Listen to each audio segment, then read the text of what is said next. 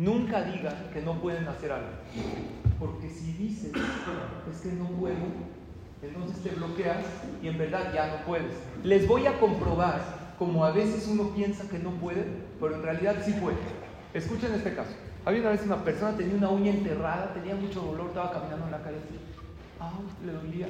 De repente ve a un cuate, alto, dos metros, gordo, sin darse cuenta, pasa por ahí y ¡pum! Le pisa. Este empieza, ¡ah! Este otro ve, ¡ay no, perdón, perdón, perdón! Sí, perdón, pero ya no puede, perdón.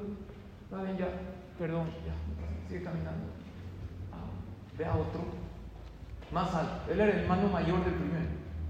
Alto, gordo, bueno se está echando un revés, cargando unas cajas, no sé qué estaba haciendo.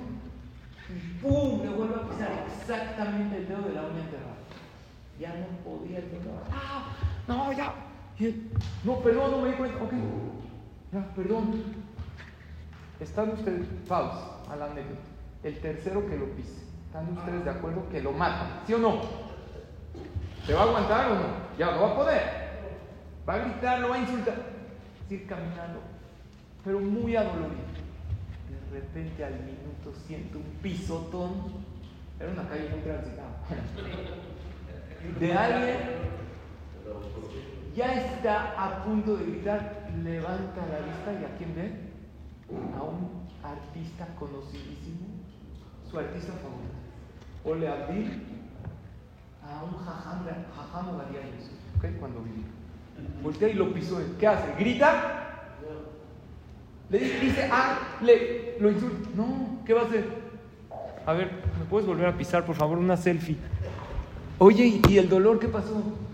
No que no podías aguantar, Respuesta. Cuando uno tiene una motivación, puede. No hay no puede. Ay, ¿qué quieres? ¿Quieres algo? Piensa por qué lo quieres, cómo lo vas a lograr las ventajas y la recompensa por hacer eso y olvídate del no puedo. Y vas a ver cómo tienes un potencial increíble y maravilloso.